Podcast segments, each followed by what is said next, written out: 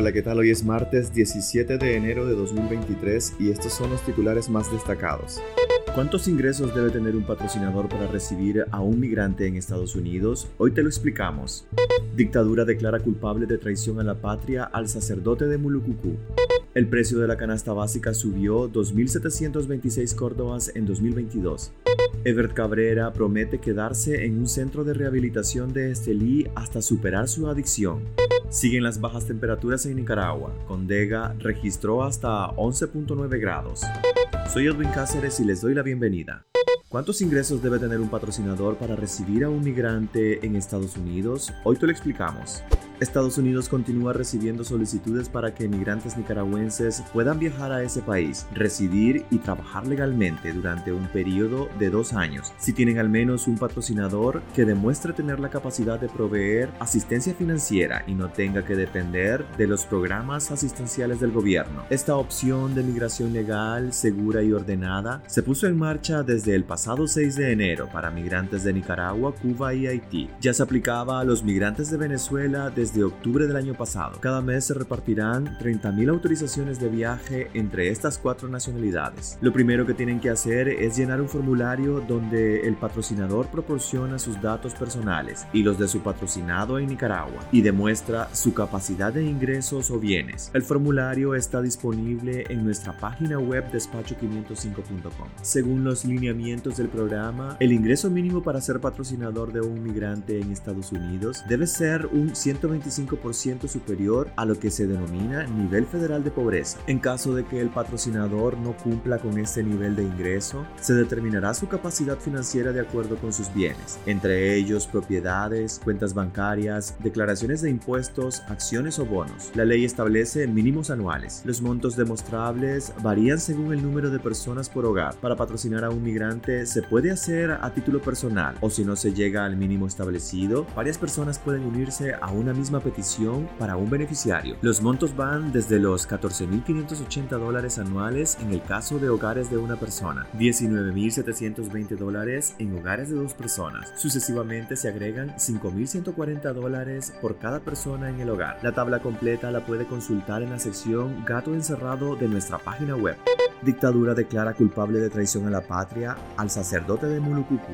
La justicia orteguista declaró culpable este lunes al sacerdote católico Óscar Benavides Dávila, párroco de la iglesia Espíritu Santo de Mulucucú, municipio del Caribe Norte de Nicaragua, acusado de los supuestos delitos de conspiración para cometer menoscabo a la integridad nacional y propagación de noticias falsas. La sentencia condenatoria fue dictada por la jueza orteguista Nancy Aguirre Gudiel, titular del juzgado décimo de Distrito Penal de Juicio de Managua. La fiscalía pidió una condena de cinco años por el presunto delito de conspiración conspiración para cometer menoscabo a la integridad nacional y tres por propagación de noticias falsas, es decir, ocho años de cárcel, confirmó a Despacho 505 una fuente vinculada al caso. El sacerdote se encuentra a merced de la justicia orteguista desde el 14 de agosto de 2022. No obstante, la acusación en su contra fue presentada hasta el 8 de septiembre, 25 días después de su secuestro. Durante el cuestionado proceso judicial, su defensa dejó en evidencia que en la acusación la fiscalía no aporta evidencia evidencia de los delitos imputados, pues no identifica a las personas que supuestamente conspiraban con el párroco, ni se explica cómo es que causó menoscabo a la soberanía nacional de Nicaragua. En el mes de octubre fue enviado a las cárceles del sistema penitenciario de Tipitapa por orden judicial.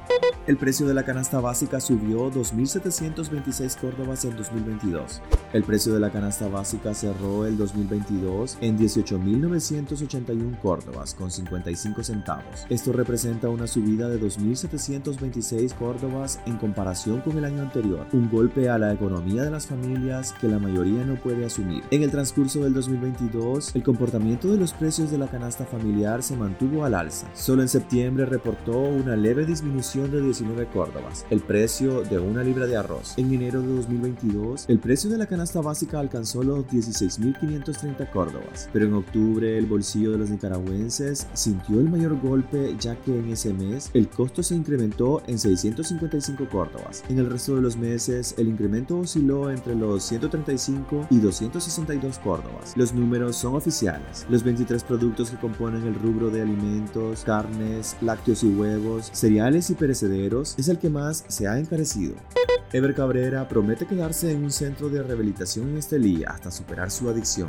El ex Grandes Ligas nicaragüense Ever Cabrera ha entrado al Centro de Rehabilitación para Adictos Nueva Vida en la comunidad Puertas Azules Miraflor del municipio de Estelí. Ha recaído, pero dicen fuentes cercanas que está dispuesto a quedarse hasta que esté avanzada su recuperación. Él dice que quiere recuperarse. Ya tiene tres días aquí y su mamá, Xiomara Membreño, está contenta de que su hijo esté ingresado acá y que se va a recuperar, dijo a Despacho 505 la propietaria de Finca Neblina del Bosque, la ciudadana alemana Isabel Seu. Además, contrataron los servicios del médico leonés especialista en adicción y abuso de sustancias, Andrés Herrera Rodríguez. Este especialista brindará una conferencia de prensa hasta que Ever Cabrera haya cumplido un mes interno, pues el tratamiento apenas inicia con la desintoxicación y las terapias. El tiempo que se requiere dentro de un centro de rehabilitación va de entre tres meses y un año, según la situación del interno.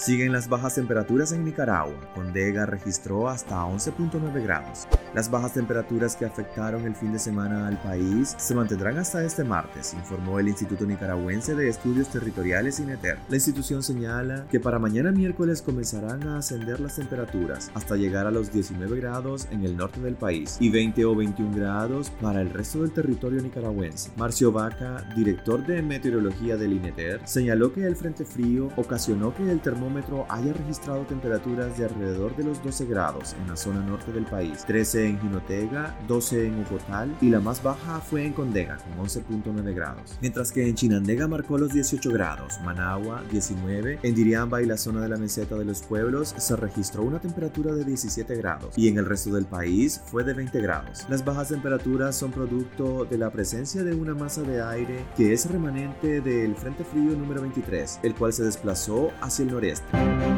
Pues gracias por acompañarnos este día y siempre invitándote a que visites nuestra página web despacho505.com para ampliar y conocer más noticias. Y también nuestras redes sociales. Nos puedes encontrar como Despacho 505. Que tengan un excelente día.